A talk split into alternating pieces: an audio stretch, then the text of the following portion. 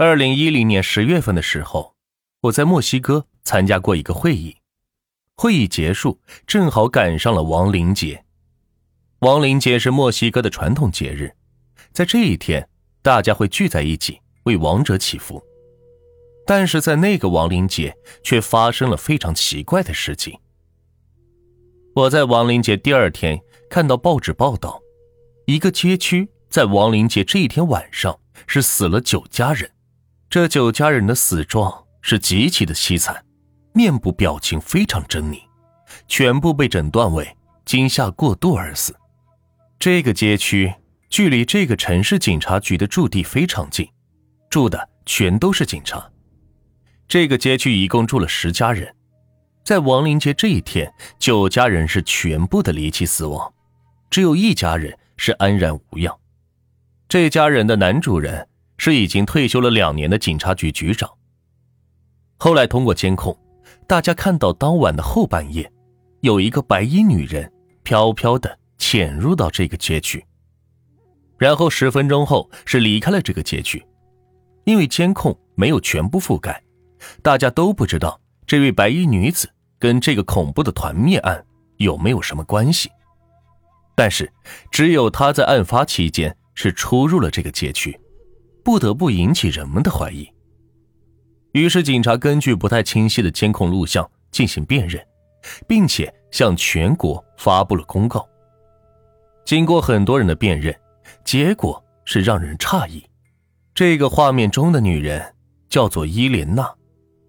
伊莲娜在五年前警察执行公务的过程中被误杀。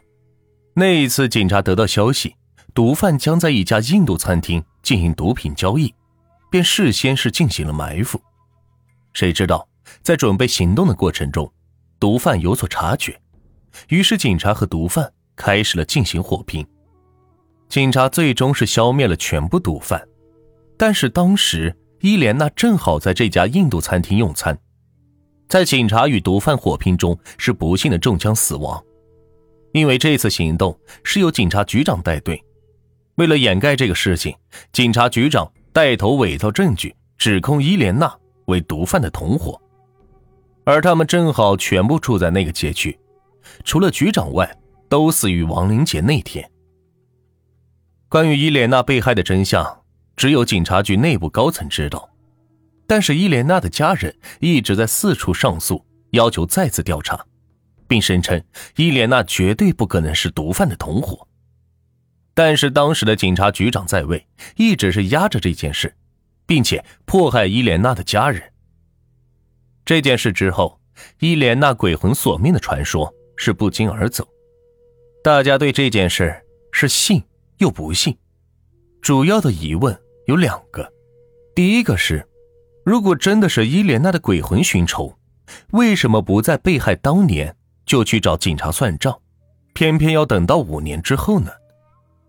第二个是，当时警察局长带队杀害了伊莲娜，并且一手遮天掩盖了真相，迫害伊莲娜的家人。为什么伊莲娜杀了其他人，却不杀警察局长？他应该最恨的就是这个警察局长才对。带着这样的疑问，这个案子成了悬案。后来警察局长也没有再被鬼魂所害，似乎鬼魂报仇只出现了一次。但听说后来这个局长晚年是特别喜欢狗，养了好几条狗，到哪儿都是牵着，变成了一个喜欢小动物的人。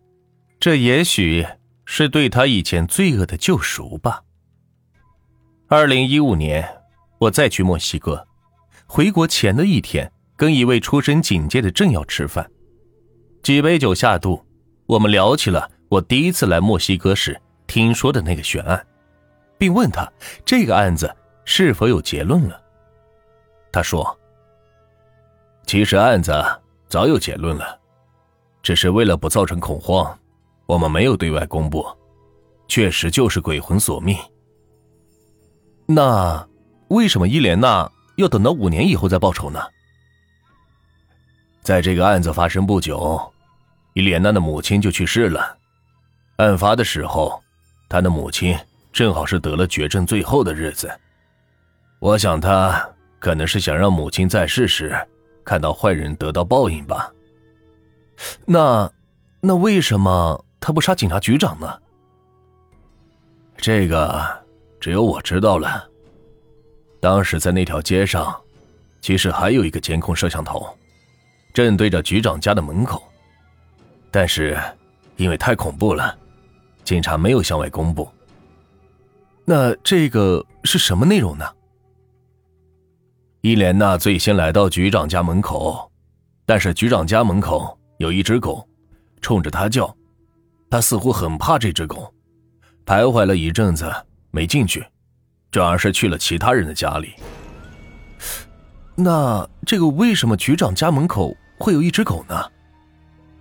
开始我们也疑惑，局长以前从来没养过狗，怎么家门口就有只狗呢？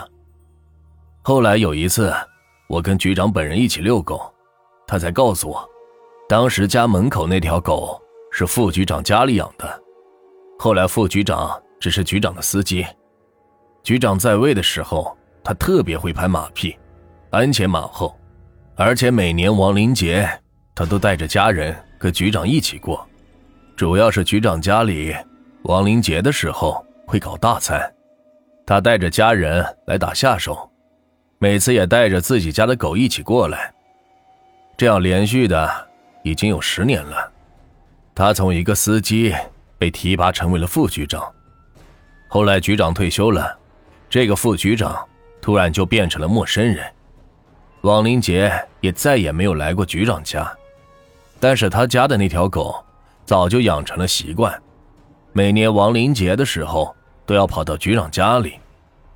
当年正好是局长退休第二年的亡灵节，这条狗就孤零零的跑到了局长家门口。